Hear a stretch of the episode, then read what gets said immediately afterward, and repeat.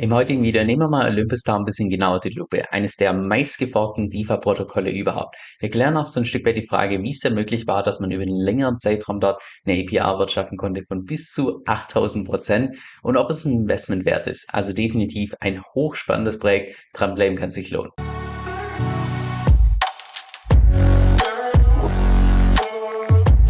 Hi, mein Name ist Kevin und auf meinem Kanal geht es primär um DeFi, Decentralized Finance. Genauer gesagt verschiedene DeFi-Protokolle in DeFi-Strategien, weil ich persönlich felsenfest davon überzeugt bin, dass man damit in der Zukunft das meiste Geld verdienen kann. Falls dir das zusagt, dann lade ich dich herzlich ein, unten auf Abonnieren zu klicken und mit dem lass uns auch direkt ins heutige Video reinstarten. Also ganz kurz zum Background, wie es überhaupt zu diesem Video kam. Und zwar habe ich hier bei DeFi Lama vor kurzem diese Übersicht gefunden mit den meistgeforkten DeFi-Protokollen.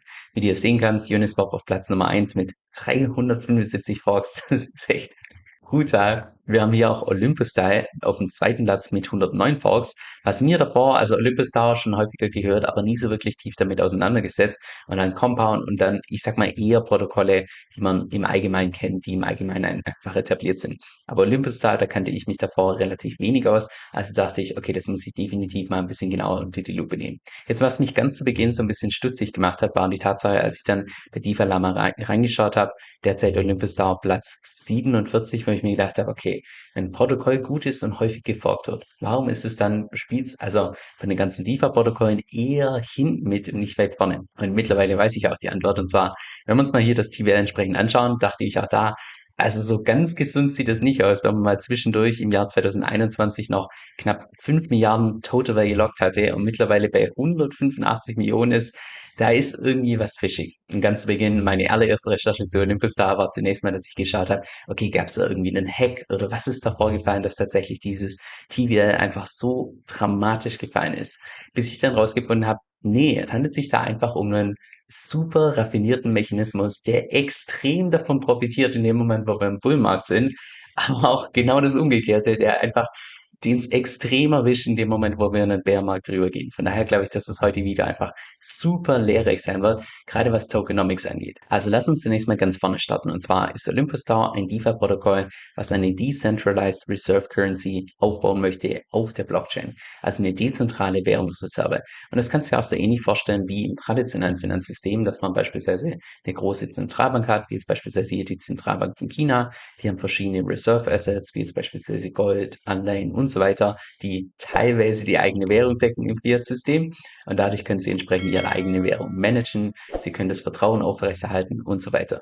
Und so ähnlich ist es auch hier bei dieser Olympus DAO, nur dass die eben nicht gedeckt ist durch irgendwelche klassischen Finanzprodukte oder Finanzinstrumente wie jetzt beispielsweise Gold, Silber und so weiter, sondern mit einem Warenkorb, also der Treasury an verschiedenen Kryptowährungen, wie jetzt beispielsweise dem Stablecoin DAI, wie Bitcoin, Ether, Frax und so weiter. Und dadurch können Sie entsprechend Ihren eigenen Token, diesen OM-Token, also die dezentrale Währungsreserve, tatsächlich managen. Und um diesen OM-Token auch preislich so ein bisschen zu managen, gibt es je nach Ausgangssituation, je nach Szenario auch zwei verschiedene Mechanismen. Sollte beispielsweise zu irgendeinem Zeitpunkt der OM-Token unter einem Dollar sein, das heißt zu günstig sein, dann ist es so, dass die DAO hergeht, selbst ihre OM-Tokens zurückkauft und die ganzen dann entsprechend burnt. Das heißt, ganz klassischer Buyback- und Burn-Mechanismus kennst du wahrscheinlich auch von verschiedenen anderen DeFi-Protokollen. Sollte jetzt allerdings diese OM-Token im Zeitverlauf irgendwann mal teurer sein als ein Dollar, dann ist es so, dass neue OM-Tokens gemintet werden. Das heißt, das Angebot wird einfach erhöht und diese neuen geminteten OM-Tokens, die werden dann zeitversetzt als Staking Rewards entsprechend rausgegeben. Und die Betonung liegt hier auf zeitversetzt. Das heißt, die Leute können es nicht sofort wieder auf den Markt werfen und den Preis drücken, sondern nur zeitversetzt, was im Prinzip bedeutet, dass auch dieser Umdrucken über einen längeren Zeitraum ohne Probleme über einem Dollar bleiben kann. Und an der Stelle stellt sich natürlich die Frage, aber was genau macht diese Olympus DAO jetzt mit dieser Treasury, mit diesem Warenkorb? Weil, dass die einfach nur die Kryptowährung so rumliegen lassen im DeFi-Space, kann man machen, aber es gibt einfach coolere Optionen. Und genau das machen die auch, dass sie einfach die eigenen Kryptowährungen auch an die Arbeit schicken. Und zwar, was sie genau machen, ist das, dass irgendwelche Leute, die diesen OM-Token kaufen, die tun ja im Prinzip ihre eigenen Kryptowährungen eintauschen gegen diesen OM-Token. So, der OM-Token, den gibt die Olympus DAO selbst raus. Das heißt, den können die so viel minden, wie sie wollen, solange natürlich der Preis entsprechend passt. Dann, wenn sie die ganzen Kryptowährungen haben, kaufen sie damit im Prinzip den Großteil von den ganzen Liquidity Pools aus mit diesen Ohm-Token. Das heißt, wann immer du beispielsweise den Ohm-Token tradest in irgendwelche anderen Kryptowährungen oder Stablecoins, dann fallen ja immer gewisse Fees an. Und ein Großteil der Fees geht tatsächlich wieder zurück an diese DAO, weil die mittlerweile mehr als 99 Prozent der gesamten Liquidität kontrollieren. Das heißt, wenn immer du irgendwas mit diesen Ohm-Token machst auf einer dezentralen Exchange, tut automatisch diese Olympus DAO entsprechend Fees generieren. Und wenn die natürlich dann Fees generieren und immer mehr und immer mehr, heißt es natürlich auch wieder, die Treasury an Wert nimmt zu und dadurch können die noch mehr Ohm-Tokens entsprechend minden, die sie dann als Staking Rewards wieder zeitversetzt an die Leute rausgeben. Die Olympus DAO hat allerdings auch noch einen zweiten Mechanismus, wie sie tatsächlich Einnahmen erwirtschaften können. Und zwar in dem Moment, wo Leute mehr als einen Dollar für diesen Ohm-Token entsprechend ausgeben. Der Hintergrund ist im Prinzip der, dass diese Ohm-Token einen Price vor hat bei einem Dollar. Das heißt, zu keinem Zeitpunkt sollte der günstiger sein. Sollte er günstiger sein, geht er die DAO vor, tut es entsprechend kaufen und das Ganze burnen. Und du kannst auch zu jedem Zeitpunkt einen Ohm-Token wieder zurücktauschen beispielsweise einen DAI. Das heißt, es gibt einen Hardback-Mechanismus nach unten. Es gibt allerdings keinen Hardback-Mechanismus nach oben. Das heißt, jetzt in dem Moment, wo jetzt beispielsweise jemand 10 Dollar für diesen Ohm-Token ausgibt, würde das bedeuten, die DAO hat instant einen Profit gemacht von 9 Dollar kann also neun neue Ohm-Tokens entsprechend minden und zeitversetzt als Staking Rewards an die ganzen Staker rausgeben. Jetzt an der Stelle stellt sich natürlich die Frage, warum sollte irgendjemand mehr Geld ausgeben für diesen Ohm-Token als ein Dollar? Und da ist die Antwort relativ einfach wenn man mit diesem Ohm-Token Staking betreiben kann und dadurch teilweise eine unfassbar brutal hohe APR wirtschaften konnte. Derzeit ist die APR relativ gering, da kommen wir gleich noch drauf zu sprechen, aber noch vor einigen Monaten waren wir hier bei 15.000 Prozent APY. Wir hatten teilweise über mehrere Monate 8.000, 5.000 APY. Also es war, es gab einfach so einen extrem großen Anreiz, tatsächlich diesen Ohm-Token zu teuer zu kaufen, wenn man dann durch die Staking APR seinen Einsatz innerhalb von mehreren Tagen einfach wieder komplett draußen hatte. Das ganze System mit dem Staking beruht auch auf der Game Theory, und zwar der Theorie, dass es rein rational gesehen für alle Investoren am sinnvollsten wäre, wenn die einfach nur staken würden. Jeder geht rein ins System, jeder staked, alle sind happy. Zum Problem wird es nur, wenn Investoren tatsächlich nicht rational handeln, sondern eher emotional und dann beispielsweise verkaufen und das eine Welle auslöst, dass dann immer und immer mehr verkaufen. Und welche Auswirkungen das haben kann, da kommen wir gleich noch drauf zu sprechen. Gleichzeitig kannst du bei der Olympus da noch von diesem Bonding profitieren. Und Bonding kannst du dir im Prinzip vorstellen wie, ich sag mal, ein rabattierter Kauf in Zeitlupe. Das heißt, du kannst die Ohm-Tokens günstiger einkaufen, dafür, dass du einfach die Ohm-Tokens zeitversetzt erst bekommst. Das heißt, du bekommst vielleicht ein paar Prozent Rabatt, musst dafür allerdings ein paar Tage auf deine Ohm-Tokens tatsächlich warten. So, was macht jetzt Olympus DAO in der Zeit, wo du im Prinzip auf deine Tokens wartest? Naja, die lassen das Geld nicht einfach nur rumliegen, sondern die generieren natürlich Yield damit. Das heißt, die Treasury wird im Zeitverlauf größer durch den Yield, durch die Rewards, die wir bekommen. Und wenn die Treasury größer wird, heißt es natürlich, sie können wieder mehr Ohm-Tokens entsprechend minden und beim Staking entsprechend als Rewards rausgeben. Also du siehst, das System ist ziemlich raffiniert. Aber wo gerade diese Olympus Tower hier der absolute Pionier ist, ist, dass durch einen Bonding-Mechanismus hier auch die protokolleigene Liquidität aufgebaut werden kann, was es zuvor bei keinem DeFi-Protokoll je gegeben hat. Die Olympus Tower ist auch im Übrigen das DeFi-Protokoll, wo sich Liquidity hier mit diesen Chicken Bonds, diesen Bonding-Mechanismus abgeschaut hat. Und zwar ist es da, ich würde mal sagen, von den Prinzipien her ähnlich, dass du einfach die Belohnung zeitversetzt bekommst. Und zwar läuft es ja hier bei den Chicken Bonds so, dass du deinen eigenen Stablecoin, den LUSD, hergibst, mit ihm einen Bond eingehst und irgendwann mal wieder diese geboosteten LUSD zurückbekommst, die in aller Regel einen höheren Wert haben als dein initiales Investment. Wenn dein initiales Investment im Prinzip direkt in die Arbeit geht, in diesem Stability Pool, in diesem Liquidity Mining Pool und dann kannst du das irgendwann wieder durch die geboosteten LUSD zurückholen, hast in aller Regel einen Profit gemacht, du als Investor bist entsprechend happy und zusätzlich ist es eben so, dass Liquidity dadurch diese protokolleigene Liquidität ansammeln kann.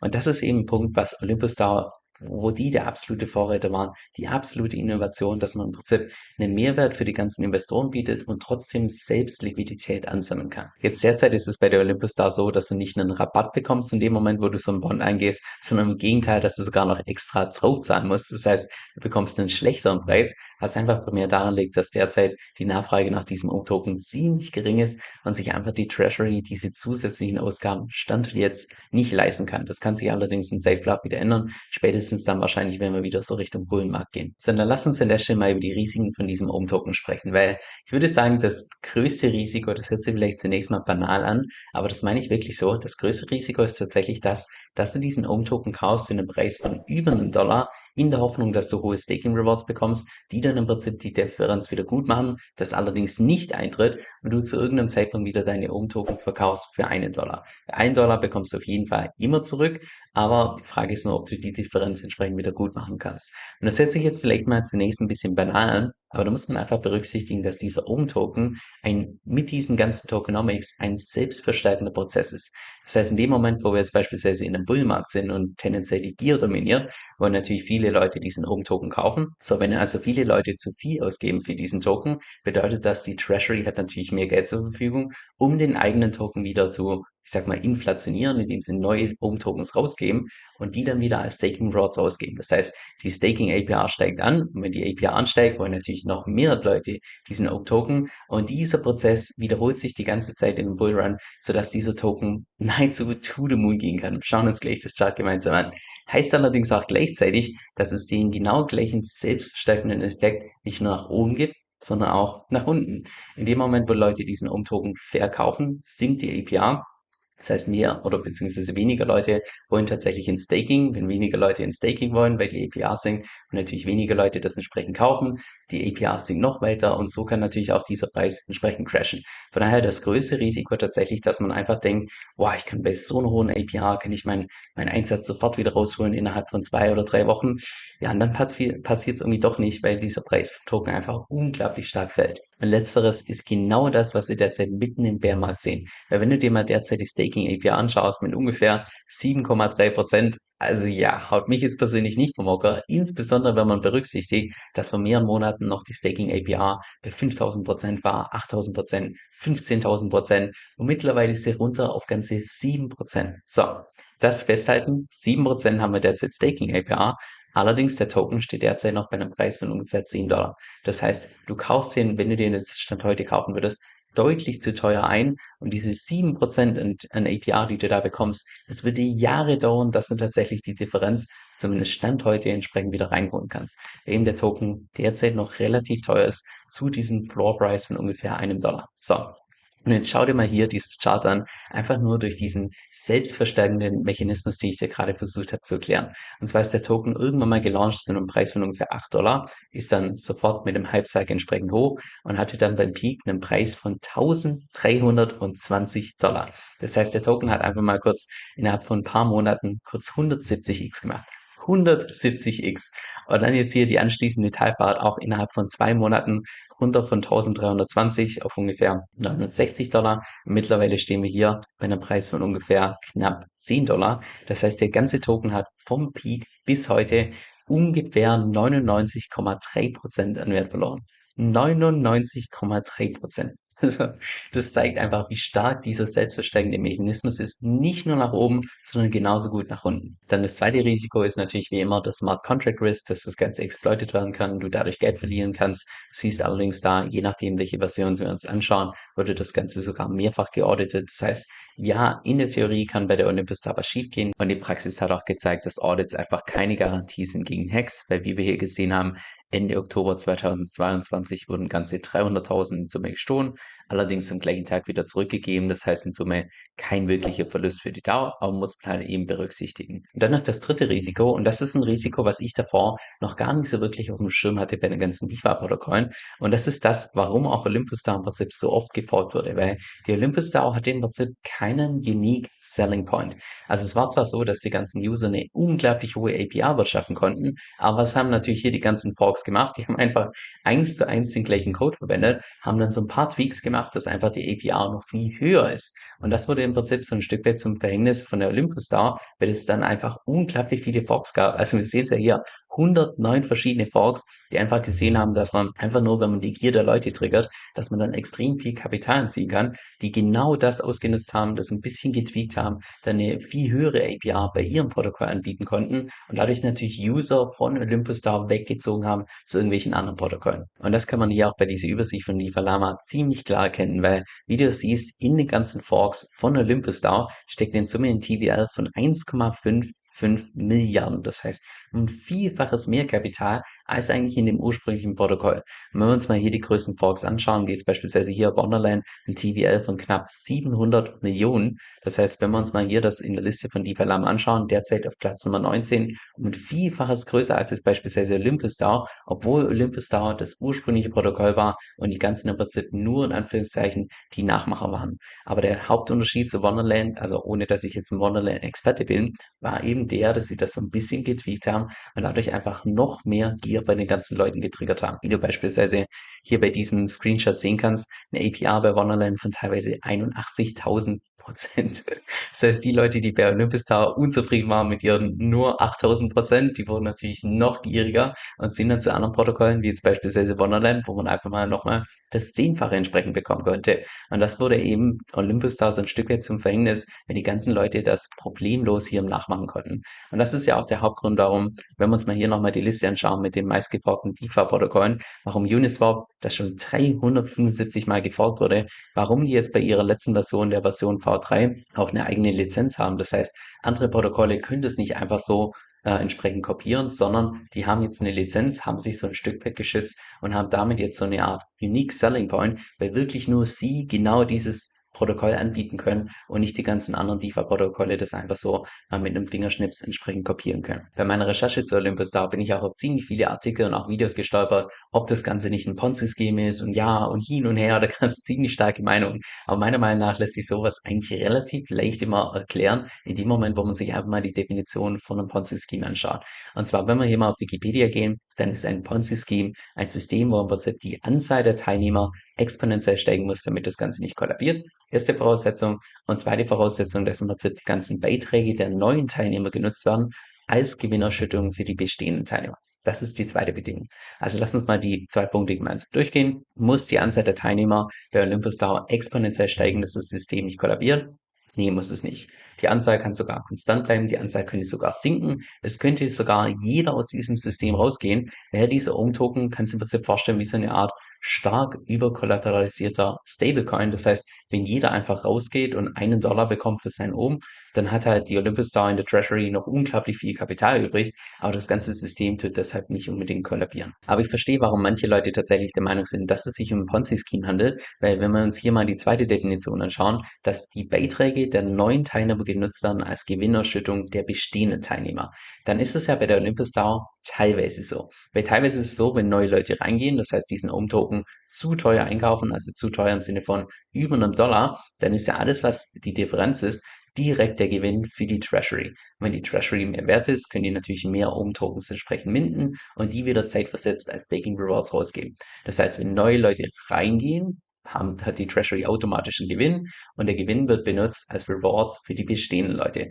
Das tut ja im Prinzip diese Definition genau abdecken. Gleichzeitig ist es ja allerdings so, und das haben wir auch vorhin schon besprochen, dass diese Treasury nicht nur von dem Geld lebt, was durch neue Leute reinkommt, sondern die Treasury hat ja auch ihr eigenes Kapital in den ganzen Liquidity Pools. Das heißt, wenn wann immer irgendwelche Leute den OM-Token kaufen, verkaufen, das Ganze traden, fallen entsprechend die Gebühren an und das sind ja ebenfalls die ganzen Einnahmen von dieser Treasury, die ebenfalls dazu führen, dass deutlich deutlich mehr Ohm-Tokens ausgeschüttet werden und dann als Staking Rewards rausgehen. Das heißt, auch dazu ist die Definition nicht ganz, also ja, nicht ganz erfüllend, so wie es beispielsweise auf Wikipedia steht. Jetzt noch zu meinem persönlichen Fazit, und zwar ist ja laut der Webseite diese Olympus Star oder WhatsApp die Vision, dass sie hier eine dezentrale Währungsreserve entsprechend aufbauen können. Und eine Währungsreserve ist ja im Allgemeinen was, was ich sag mal die ganzen Zentralbanken als eher als Hedge, als Absicherung benutzen, als so eine Art Safe Haven. Aber mit dem hat dieser Ohm-Token aus meiner Sicht einfach so überhaupt gar nichts am Hut. Weil wenn einfach ein Token zwischen einem Bärmarkt und einem Bullrun um 99 Prozent schwanken kann, also was genau hat sowas mit einer Währungsreserve zu tun? An sich von der Grundidee cool, aber in der Umsetzung mit diesen extremen Schwankungen sowohl nach oben als auch nach unten mit diesem selbstverstärkenden Effekt also ja, ich weiß nicht, inwiefern man sowas tatsächlich als Währungsreserve bezeichnen kann. Und trotzdem finde ich Olympus Star vom Projekt her einfach ein super interessantes Protokoll. Im Prinzip die kompletten Tokenomics von diesem Protokoll auf eine Sache ausgelegt sind. Und zwar die Gier der Leute zu triggern. Und wie stark dieser Effekt ist, also das hat man ja einfach im Chart gesehen, dass dieser Token einfach mal 170x macht und danach 99% korrigiert, weil dieses selbstverstärkende Effekt natürlich auch in die andere Richtung wirkt. Also wahrscheinlich haben ziemlich viele Leute mit diesem Token viel Geld gemacht. Viele haben wahrscheinlich auch viel Geld verloren, aber an sich von den Prinzipien her oder beziehungsweise von den Tokenomics her einfach was komplett anderes im Vergleich zu anderen DeFi-Protokollen. Das wird auch definitiv ein Projekt, was ich im nächsten Bullrun so ein bisschen genauer beobachten werde. Jetzt nicht unbedingt, weil ich dort selbst investieren will, sondern weil ich es einfach interessant finde, einfach von der menschlichen Psychologie her, wann die ganzen Leute getriggert werden und wann diese Spirale wieder nach oben geht, ob sie überhaupt kommt oder ob sie komplett ausbleibt. Es wird einfach aus meiner Sicht ein interessantes Projekt, gerade, ich sag mal, wenn dann der nächste Bullrun entsprechend wieder losgeht. Und an sich finde ich persönlich gerade im DeFi-Space solche, ich nenne es mal Experimente, gerade was die Tokenomics angeht, unglaublich wichtig, weil wir haben ja jetzt gesehen, diese Olympus Tower, vollkommen unabhängig, ob das jetzt langfristig ein Erfolg wird oder nicht. Das kann ich selbst auch nicht einschätzen, da bin ich nicht tief genug drin. Aber dass andere Protokolle, bestehende Protokolle im Prinzip von den Prinzipien einfach profitieren können. Weil wir haben ja das Ganze beispielsweise bei Liquidity gesehen mit diesen Chicken Bonds, die im Prinzip diesen Mechanismus, dass das Ganze selbstverstärkend ist, dass sie das ebenfalls benutzt haben und zusätzlich auch diese protokolleigene Liquidität jetzt selbst anbauen können. Und zwar ohne, dass es danach zu einem Blutbad führt und die ganzen Investoren ihr Geld verlieren. Und das ist schon ziemlich cool, dass man einfach sieht, hey, irgendein DeFi-Projekt macht was richtig Innovatives. Andere Leute kopieren nicht das Protokoll selbst, aber die Prinzipien dahinter und tun die ganzen Prinzipien doch nochmal anders tweaken, wie beispielsweise Liquidity mit diesen NFTs, die noch dazu kamen, die sich auch dynamisch ändern, je nachdem, was für eine Aktion du triffst. Und das ist einfach cool, wie die eine Innovation von der nächsten profitiert und dann wieder von der und der und der ganze Space einfach so schnell wächst, wie noch nie irgendwie was im Finanzbereich entsprechend gewachsen ist. Was unsere Strategiegruppe besonders macht, und davon bin ich absolut überzeugt, ist, dass jedes einzelne Mitglied mit den Tipps im Laufe der Zeit deutlich mehr Geld verdienen wird, als die Mitgliedschaft tatsächlich kostet. Allein Allein jeden Monat laden Manu und ich bestimmt fünf bis sechs Stunden an exklusiven Videos hoch und nicht über irgendwelche News oder irgendwie Nonsens oder sonst was, sondern immer über praxisrelevante Themen. Und alles mit dem Ziel natürlich, dass wir, genauso auch wie jedes Mitglied, über die nächsten Jahre unsere Rendite maximieren können und zwar ohne unnötige Risiken einzugehen. Jetzt falls es für dich relevant klingt, dann geh einfach auf meine Webseite kevinsoe.com-vip.